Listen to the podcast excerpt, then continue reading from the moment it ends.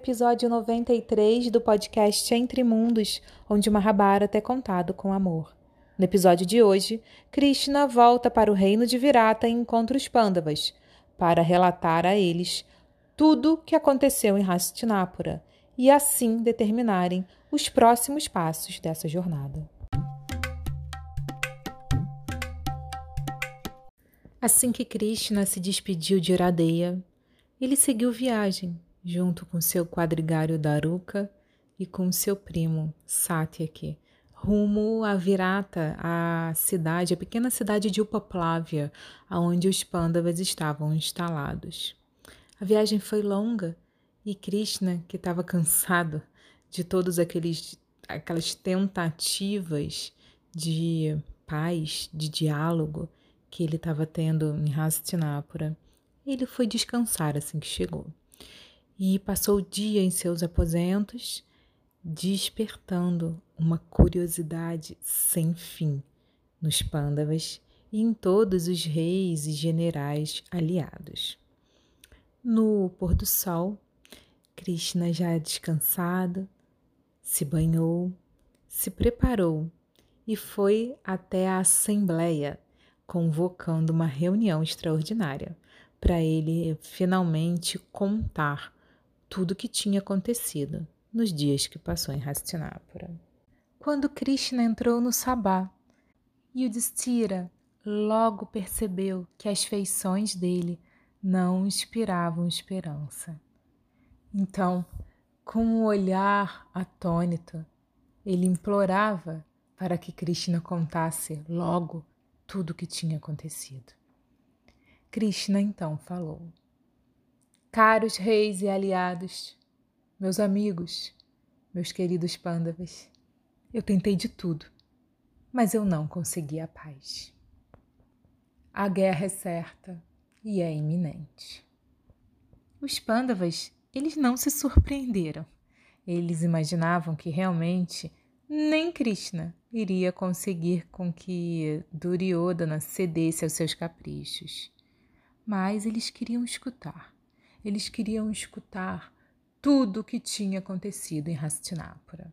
Então Yudhishthira pediu: Ó oh, Krishna, por favor, conte pra gente com detalhes tudo o que aconteceu por lá. Sentado no meio dos pândavas e rodeado por outros monarcas, Krishna disse: Vali-me de todos os meios diplomáticos da conciliação à criação de desavenças. Eu disse que vocês abandonariam qualquer orgulho e se tornariam servos de Dhritarashtra caso os curos concordassem em cessar a guerra, que eles poderiam ficar com o reino todo e dar a vocês só cinco vilas. Mesmo com essa oferta, eles recusaram. Eu recorri a ameaças, Assustei eles com a possibilidade de enfrentar o poder bélico dos Pandavas. Eu lembrei Dhritarashtra o quanto que ele seria poderoso caso fizesse uma aliança com vocês. Eu fiz de tudo. Porém, Duryodhana, Duryodhana, ele é uma criança mimada, uma criança cada vez mais mal educada e mimada. Ele saía do, do salão, batia a perna, xingava, ia embora, tinha que ser trazido de novo. Era impossível ter uma conversa decente, como dois monarcas, ali buscando um caminho do meio, buscando uma conciliação. Em determinado momento, Duryodhana tentou me aprisionar. É, entrou com um monte de soldados e falou: prendam Krishna! Imagine prender um mensageiro de paz dentro de seu próprio sabá. Esse é Duryodhana. E por isso usei até poderes sobre-humanos, poderes místicos, para que eu pudesse assustá-los, para que eles pudessem ver o tamanho da insanidade que estão cometendo. Mas nem isso. Duryodhana, ele não tem a menor pretensão de ser uma pessoa melhor, de ver a verdade. Ele quer simplesmente continuar sendo o bom e velho Duryodhana que nós conhecemos há muito, muito tempo. Bem, eu já fiz o uso de todos os meios diplomáticos que me eram cabíveis. Sama, Dana, Beda. E agora resta a punição, a guerra, a força física, para que Duryodhana e os Kurus entendam de uma vez por todas a importância e a imponência de se praticar o Dharma. É somente essa linguagem que eles irão compreender. Vocês não irão reaver seu reino sem uma guerra. Ó oh, grandes heróis, preparem-se. As tropas de Duryodhana já rumaram para Kurukshetra, o local escolhido para a grande guerra. Yudhishthira ficou com o rosto muito grave, muito grave mesmo. Ele não estava acreditando que Duryodhana tinha tido a audácia de querer aprisionar Krishna. Ninguém em sã consciência aprisiona um mensageiro de paz. Ninguém em sã consciência, ninguém que é dotado da capacidade de ser rei, de se intitular rei, poderia cometer uma ofensa, uma atrocidade dessas de fazer mal ao mensageiro de paz. E naquele caso, não era qualquer mensageiro de paz, era Krishna. Krishna, o rei de Duaraka, um dos reinos e uma das dinastias mais poderosas, praticamente intocáveis de toda, toda Bharatavarsha, de toda a história dessa grande terra. Como que ele foi capaz de fazer isso? E o Destira ficou muito bravo. Ele ficou irado. Sua feição imediatamente mudou quando ele escutou essa parte da história e ele ficou em pé ali na assembleia e falou: Duryodhana, ele passou de todos os limites. E eu me lembro, Krishna, que há um tempo atrás falaste que Mãe Terra está sedenta do sangue dos homens pecaminosos. Então agora eu declaro que eu, Yudhishthira, matarei a sede de Mãe Terra, derramando pelo seu solo o sangue dos homens pecaminosos. Acabou, a partir de agora, o assunto paz. Imediatamente começaremos a falar sobre a guerra. Nós precisamos matar Duryodhana e colocar fim de uma vez por todas nessa era de pecado e afronta ao Dharma. Ao escutar essas palavras de Yudhishthira, todos os reis, os generais que estavam ali presentes, é, ficaram exacerbados, ali cheios de adrenalina e vozes, muitas vozes ecoaram por toda parte do Sabá, gritando palavras de guerra, palavras de ordem, né, de estímulos um ao outro. Mas tinha uma pessoa, uma pessoa ali presente, que realmente estava feliz e aliviado.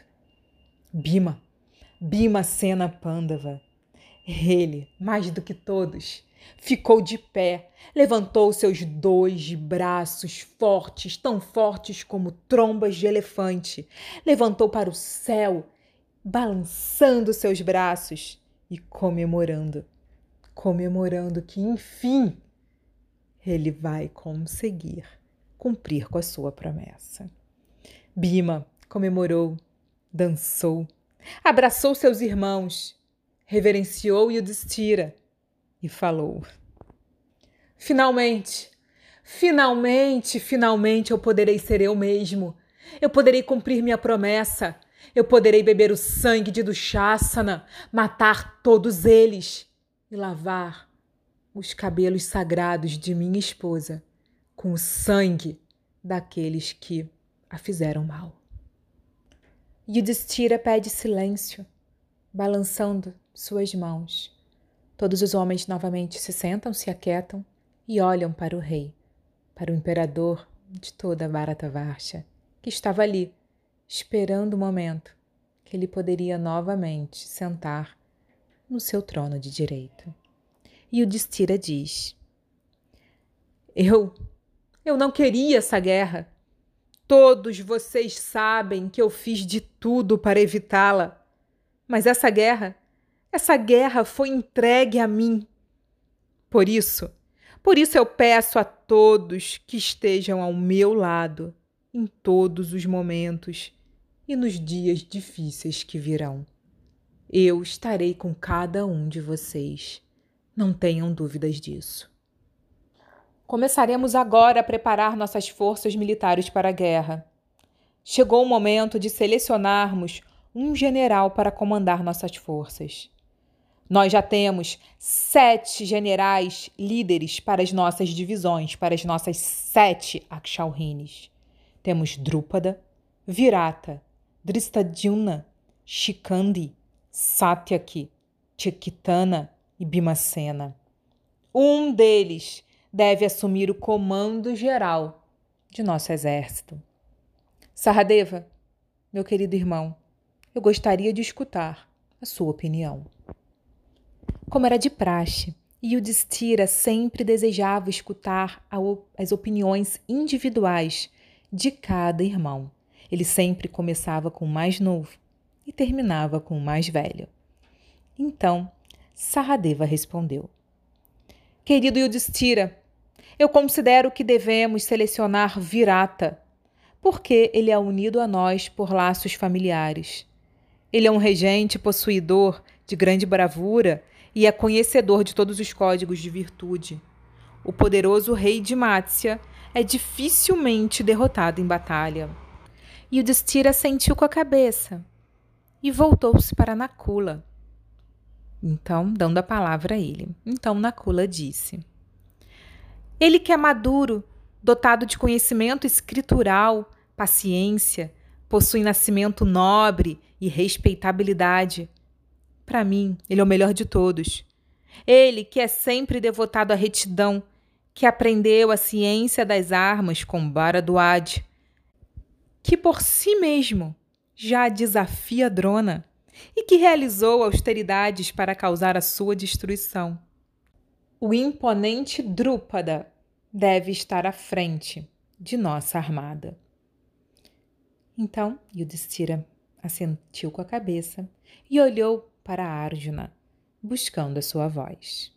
Arjuna disse: Na minha opinião, aquele que, em virtude de suas austeridades e agrado dos rishis, surgiu do fogo ardente, equipado com armas e adornado com uma armadura de ouro, ele que pessoalmente se assemelha ao fogo, e que então subiu em sua quadriga celestial e errou estrondante como uma nuvem. Ele que possui o vigor de leões e é capaz de matar um leão, uma vez que possui pessoalmente o coração, o peito e os ombros de um leão. Ele que brilha como o sol e é belíssimo de contemplar.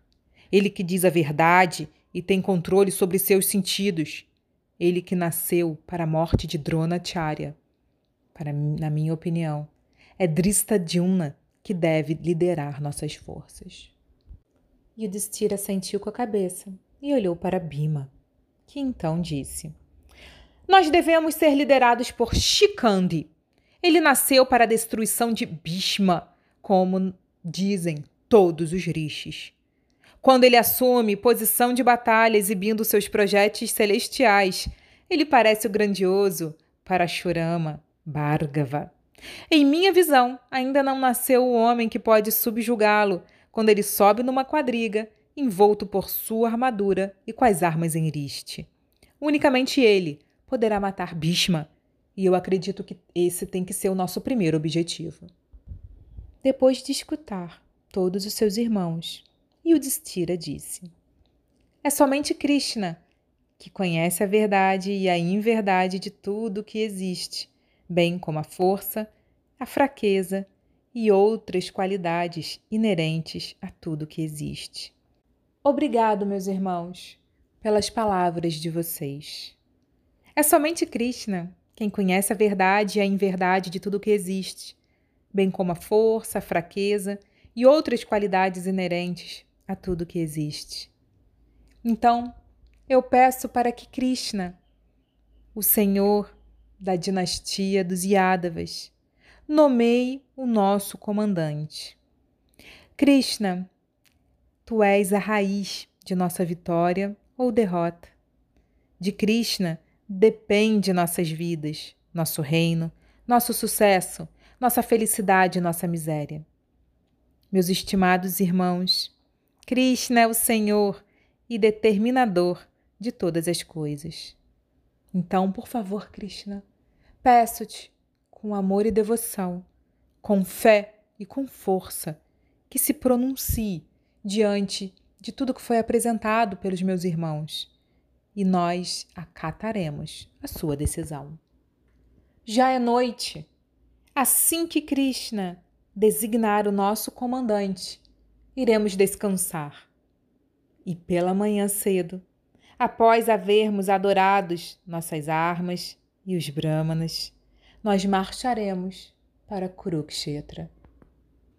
Krishna sorriu diante dessas palavras de Yudhishthira e falou: Qualquer um dos heróis nomeados é capaz de atuar na capacidade de liderar o nosso exército. Todos esses heróis, ditados pelos Pandavas, são competentes e podem inspirar medo até mesmo em Indra. O que dizer os filhos de Dhritarashtra? Não obstante fracos devidos à sua pecaminosidade, Duryodhana e os seus irmãos julgam-se fortes. Eu acho que esse é o pior de todos os seus problemas. A atitude de Duryodhana mudará tão logo veja a disposição de Arjuna, Bima e dos gêmeos. Quando os filhos de Draupadi e Abhimanyu, juntamente com Drupada, Virata e todos os demais líderes, apresentem-se para a batalha, eles irão se arrepender das suas insensatezes.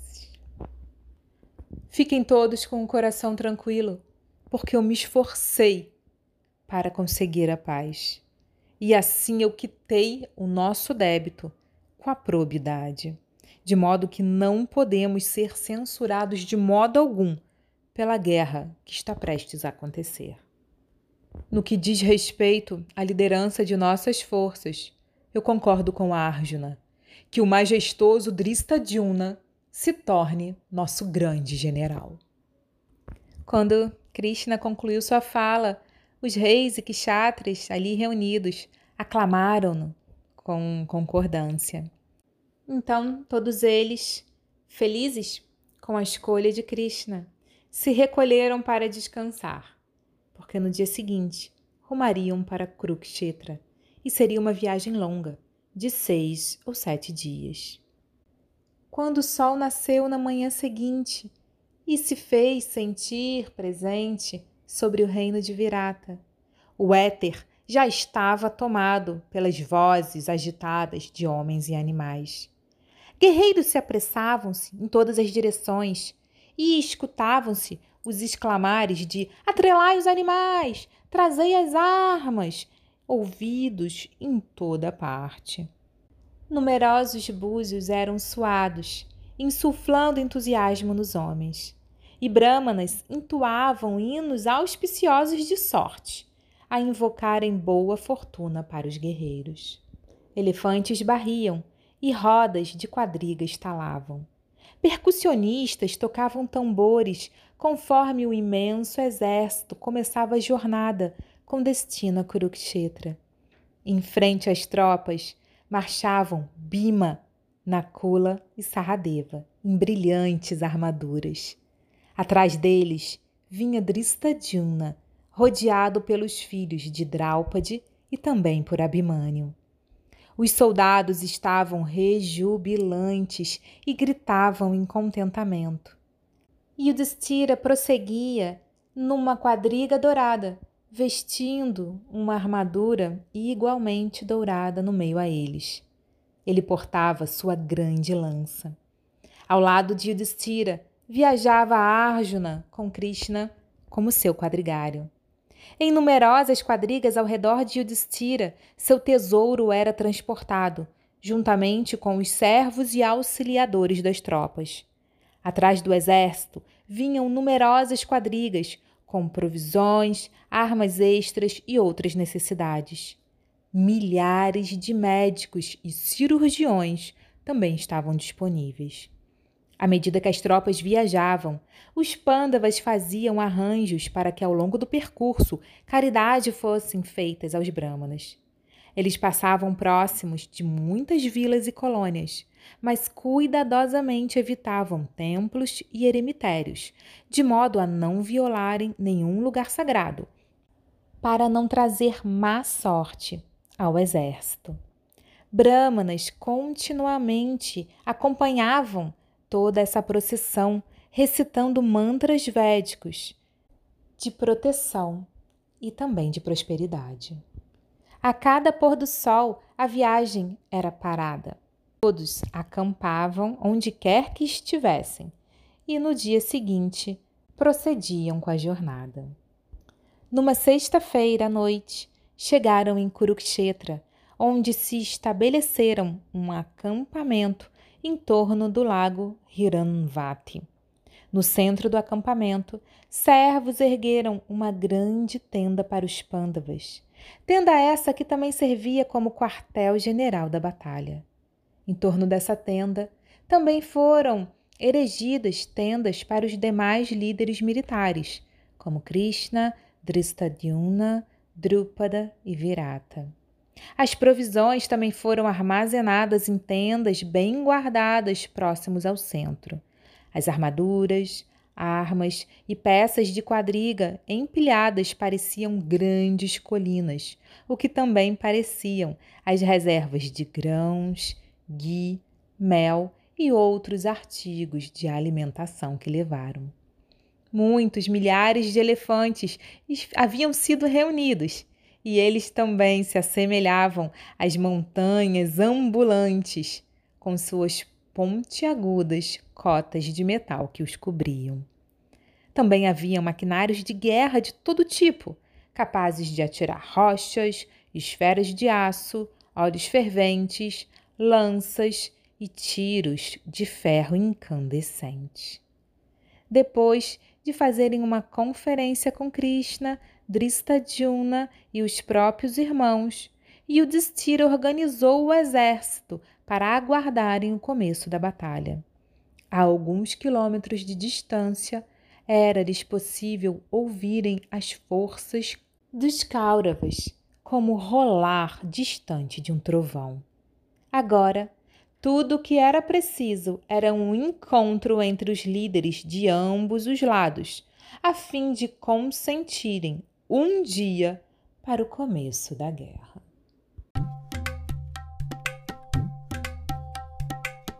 Estamos começando uma novo, um novo momento aqui no Mahabharata com essa virada de chave de Yudhishthira e o hum, início efetivo da batalha de Kurukshetra, né? Vimos a tropa o exército marchando e já já se alocando no campo de batalha. Semana que vem iremos ver, né, iremos ver o outro lado, como que está reagindo, o que está acontecendo. Teremos muitas histórias pessoais, né? muitos dramas. Existe um grande drama né, ali da região de Bharatavarsha, a batalha. E tem muitos pequenos dramas acontecendo ali dentro né, desse grande evento. Nós já vimos semana passada o drama de Radeia e vamos prosseguir, né, contando outras histórias também. É, impressionante, né? Quando a gente olha a, a história de vida dos pândavas. Há pouco tempo atrás estávamos contando o nascimento deles.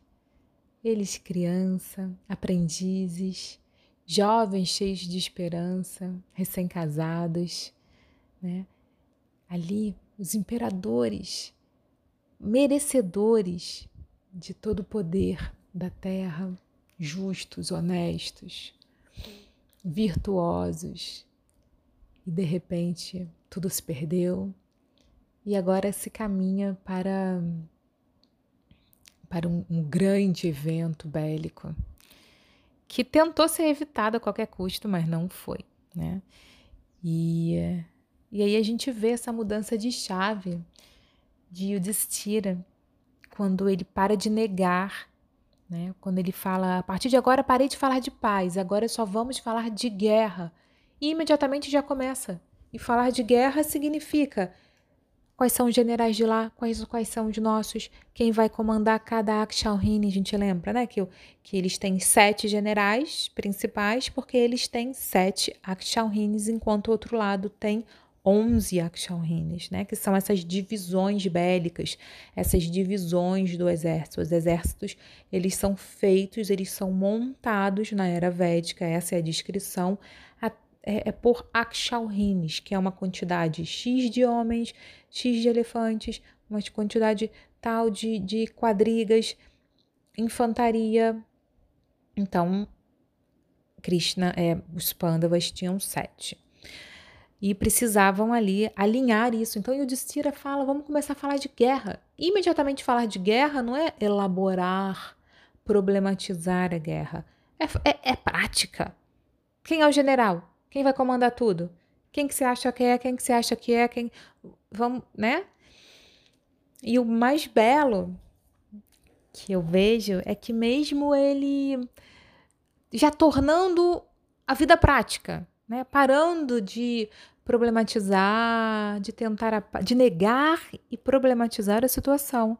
E o Destira se torna um homem prático, é, né, sagaz, mas ele não deixa de entregar a Krishna, a Deus, a sua fé na resolução ali nas grandes decisões. E o Distira fala aqui bem bonito, né? Que é somente Krishna que conhece a verdade e a inverdade de tudo que existe, bem como a força, a fraqueza e outras qualidades inerentes a tudo que existe. Krishna é a raiz de nossa vitória ou derrota. Dele dependem nossas vidas, nosso reino, nosso sucesso, nossa felicidade e nossa miséria. Krishna é o Senhor e determinador de todas as coisas. Deixe que ele se pronuncie e nós acataremos a sua decisão. Né, quando Krishna escolheu o general, e olha que beleza, olha que poesia, que, que mesmo diante da guerra, mesmo diante da destruição, mesmo ali diante da vida e da morte, do tudo ou do nada, e o Destira ele ainda tem ali essa fé, é uma fé, ele é constituído né? De pureza e de fé. E o Destira, ele, ele é um grande. Ele nunca será como Bima. Né? Ele, ele não é colérico, ele não é um sanguíneo. E o Destira, ele tem esse temperamento, eu aposto que num fleumático, né? Quem conhece os quatro temperamentos é, dos seres humanos. E acredito que possa também dar a sua sugestão aí.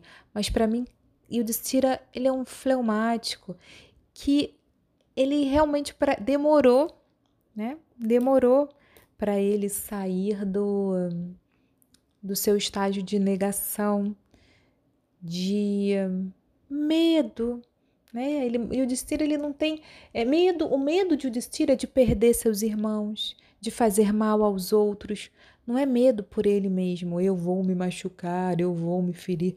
E o Destira ele não tem isso. Mas ele tem o um medo pelos outros, né?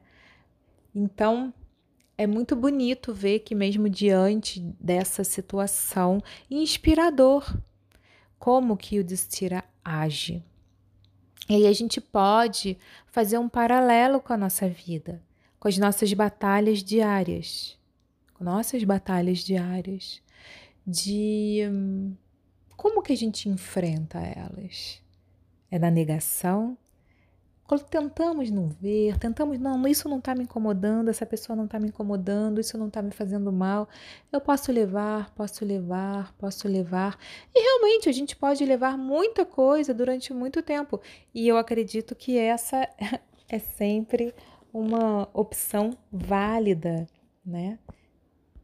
Ninguém vive de guerra. Olha, o que não foi feito aí para a paz ser estabelecida. Olha quanta renúncia foi proposta pela parte dos pândavas. Né? Eles mesmos renunciaram o que lhes eram de direito cinco vilas, apenas cinco vilas, só para que a gente possa cumprir o nosso Dharma. Não era por, não era por vaidade, era para eles cumprirem com o Dharma deles. Então, olha a mentalidade né, deles. Então, assim, esse negócio de estou estou engolindo sapo por muito tempo. É, mas a vida é feita de engolir sapo mesmo. Só que aí o que a gente tem que aprender? A digerir o sapo, né? A validar a paz, a dar o valor necessário, a dar o valor é, inerente a cada virtude. Existe uma hierarquia de virtudes. As virtudes não são por, por são todas iguais e tá tudo bem. Ah, ora, ah, bondade e justiça é a mesma coisa, né? Não é paz e temperança, não é. A gente tem que ter uma consciência, uma conscientização de colocar na balança, né? Tudo que está em jogo em cada momento da nossa vida. Então ali Yudhishthira viu que Duryodhana ali estava simplesmente se superando nas suas ações adármicas e mudou a chave. Parou de falar paz e começou a falar guerra, né? Foi a, a mudança de chave. E aí começou a falar de guerra. Então, assim, fazendo um paralelo com a nossa vida, voltando aqui o que eu estava falando, quando a gente tem um desafio, quando a gente tem um problema, e olha aqui, o que, que, que, que é um problema, né? que é um problema? O problema é qualquer coisa que nos incomoda, nos, nos angustia, nos faz refletir sobre o curso da vida, nos tira da zona de conforto, nos machuca, nos ameaça. Então, existem probleminhas, probleminhas, né? Que a gente convive facilmente enchemos as nossas duas mãos e talvez os dois pés, contando né, os dedinhos, um, dois, três, quatro, cinco, com muitos probleminhas durante toda a nossa vida, e isso é normal. Isso sempre será assim. Estamos aqui num corpo humano, num mundo material, numa Kali Yuga. Quem quer viver sem problema nem sei, cara, nascer de novo só se for em Satya Yuga, tem que esperar aí, mas para nascer em Satya Yuga tem que fazer muita austeridade. Então, acho que não tem, não tem como, tem que se acostumar, tá? Tem que se acostumar a, a, a viver com os problemas e tá vivendo ali aquela austeridade principal para lidar com os problemas, que é a austeridade da mente a austeridade da mente, sem a austeridade da língua, a gente define o que come, não come qualquer coisa, né? A austeridade do sono, a austeridade do, do corpo, do estômago, dos órgãos genitais, né? não praticar sexo é promíscuo, né? ter ali uma visão é, de valores, né? Aonde estamos lidando, colocando toda essa energia criativa do nosso corpo, da nossa intimidade, que remete à nossa pureza interior, né? o que, que a gente está consumindo. Então, a austeridade dos órgãos genitais, a austeridade do estômago, sabe aquela sensação de comer até estourar, de estar cheio, de não conseguir sentir fome não consegui sentir fome. Tipo, sentiu fome, é como se estivesse tendo um terremoto no mundo, preciso comer qualquer coisa. Não, gente, é normal, a gente sente fome, a gente pode passar um dia, horas com fome, a gente pode controlar a fome, a gente pode comer pouco e não encher o estômago. Austeridade do estômago, austeridade da língua, o que, que come, quais são os prazeres ali das papilas gustativas, os prazeres é, de falar, né? Falar, a gente fala bem, a gente elogia, a gente critica, a gente fofoca, a gente fala mal, tá tudo aqui na língua. E a austeridade da mente, que é estar satisfeita. Maior austeridade mental é ser uma pessoa satisfeita, não deixar que a reclamação, que a vitimização, que a problematização exacerbada de tudo que existe instale dentro de você, se, né, se instale e que você seja essa pessoa é, que reclama, que está constantemente insatisfeita com a vida que tem. E a vida que a gente vai ter é uma vida que tem problemas, sempre. Probleminhas e problemões. Então, voltando aos probleminhas e problemões, né, tendo esse, essa consciência, quando eles aparecem, é, precisamos lidar com eles. Precisamos lidar com os problemas. Então, fazendo uma analogia que a Yudhishthira, a gente precisa primeiro reconhecer o inimigo. Yudhishthira, ele está ali, eles estão falando, Bhishma, quem vai matar Bhishma? Um, o, o Bima falou que ele, Bima, ele sugeriu Shikandi como um general. Quem é Shikandi? Shikandi é um irmão de Draupadi e de Dristadhyuna que eu terei o prazer inenarrável de contar a sua história nos próximos episódios. Então, Shikandi, porque Shikandi mataria Bhishma. Então, a gente está reconhecendo quem precisa ser morto, quem precisa, quais são os poderosos do lado de lá. Bhishma e Drupada. Desculpa, Bhishma e Drona. Então, eles ali viram ali os, os né, reconheceram o inimigo, falaram, ah, tanto que eles nem levaram em consideração Duryodhana, Radeya, eles estavam preocupados com Bhishma e Drona. Então, reconheceram o inimigo. Quando a gente reconhece o inimigo, a gente está reconhecendo o problema. Qual é o meu problema nesse momento? Ah, eu tô com um problema com um colega de trabalho, tá? Meu colega de trabalho tá, tá, tá sempre de mau humor. Ele é grosso, ele fala mal de mim, ele, ele cria um ambiente horrível do trabalho. Tá bom. Eu vou sair do trabalho? Não, eu não vou sair do meu trabalho, não, porque eu não posso. Ah, então tá bom. Então, o, amigo vai mudar? Você consegue fazer o amigo mudar? Não, não consigo nem ter um diálogo com ele. Ele é assim, ele é uma pessoa que reclama. Ele não faz uma austeridade mental. Ele não é essa pessoa que tem uma austeridade mental. Ah, então eu não consigo mudar meu amigo, não. Mas eu tenho que conviver com ele, tenho. Bem, então o meu problema, o problema que eu vou ter que lutar, eu não vou lutar com o meu trabalho, não vou sair, eu não vou lutar com o meu amigo meu colega de trabalho, né? Porque ele, ele é invencível, ele não vai mudar por mim. Não tenho diálogo com ele. Ah, então qual é o meu problema? Então vamos lá. Vamos reconhecer o inimigo agora. Ah, o inimigo é minha ansiedade. Eu fico no estado de ansiedade. Eu fico com medo dele me tratar mal. Eu fico sem saber o que fazer. Eu fico. Então, você aí a gente vai descobrir fico incomodado, eu me sinto frágil, eu me sinto acuado, eu me sinto, eu me sinto, eu me sinto, eu me sinto, a gente vai ver aonde realmente os inimigos estão. Onde realmente acontece essa batalha?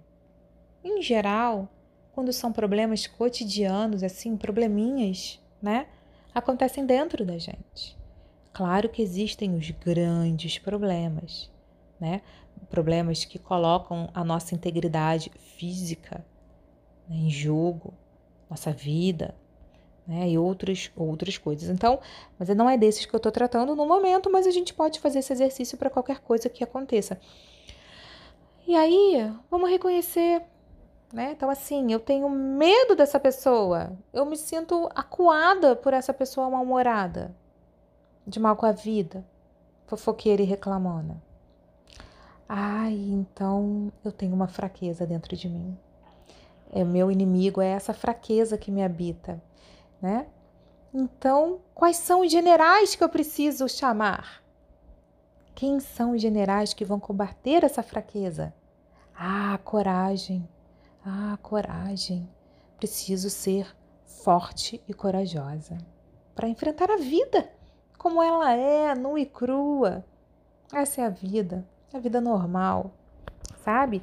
Então, assim, ah, se, o meu, se eu descubro que o meu problema é o egoísmo, caramba, eu tô sofrendo porque eu tenho muito medo de dar, eu tenho muito medo de perder, eu tenho muito medo de compartilhar, eu não quero, isso é muito ruim para mim. Poxa, então vamos invocar a benevolência. Se o meu egoísmo é a vaidade, é a luxúria, vamos invocar a renúncia. E por aí vai. Por aí vai. Estou aqui assim elaborando, mas assim, os nossos generais internos são nossas virtudes, são os poderes que a gente precisa cultivar, ter como aliados, alimentar. É muito belo a gente poder ver toda essa trajetória de como se monta um exército interior.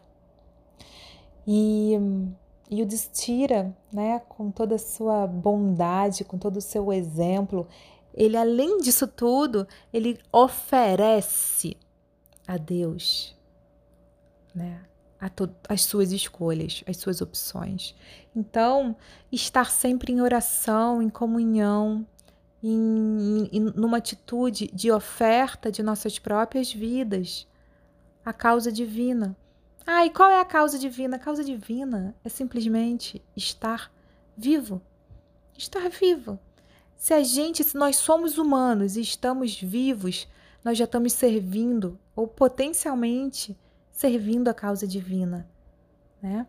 Os seres humanos eles têm a capacidade de se, de se tornar espirituais, de comungar, de reverenciar, de reconhecer que há um Criador por trás de toda a criação. Qualquer criação. Estou aqui olhando agora para uma janela e eu sei quem construiu essa janela. Eu sei até da onde veio o vidro dessa janela, quem fabrica. Fica, eu, sabe, eu sei da fábrica, a fábrica que fez esse vidro. Sei onde ela fica. Sei quem vende. Me lembro do caminhão chegando com ele. Quem foi que fez o buraco? Quem foi que construiu, que deixou essa varanda? Aqui, olha, tem um pau de cortina, um criador, uma criatura, mas eu sei que há um criador. A própria cortina, tudo, toda criação toda e qualquer criação há um Criador por trás. Esse é um conceito védico da, da, da visão de mundo, né? E da visão principalmente hum, monoteísta do mundo. Então, precisamos, somos seres espirituais por natureza, de nascença. Nascemos humanos então já estamos aí, de mão dada com essa capacidade de reconhecer que tem um Deus que é nosso amigo, nosso aliado, nosso quadrigário e que ele está aqui presente como um conselheiro. Quanto mais a gente se como uma testemunha silenciosa, e a, ele já nasce uma testemunha silenciosa em nosso coração. O Deus que habita em mim o Deus que habita em você. Vamos se lembrar disso. Por isso, né, esse é o conceito dentro de todos os seres vivos, móveis e inertes, diante de tudo que existe, até mesmo dos átomos, há uma força divina ali dentro. E ele pode ficar simplesmente uma testemunha ali, por toda a vida, uma testemunha silenciosa. Ou quanto mais a gente se aproxima dele, quanto mais a gente clama, quanto mais a gente ora, quanto mais a gente oferece, quanto mais a gente ama, quanto mais a gente o percebe, ele vai deixando de ser uma testemunha silenciosa e ele vai realmente virando um conselheiro que faz parte de todas as decisões de nossas batalhas. Então, essa é a inspiração do episódio 93, onde Yudhishthira parou de falar de paz, assumiu a guerra, e todo o exército dos Pândavas já estão acampados em Kurukshetra. Preparem seus corações, que agora chegou uma outra era no Mahabharata e que será muito importante para nós criarmos fundações interiores que vão nos dar força e coragem para viver.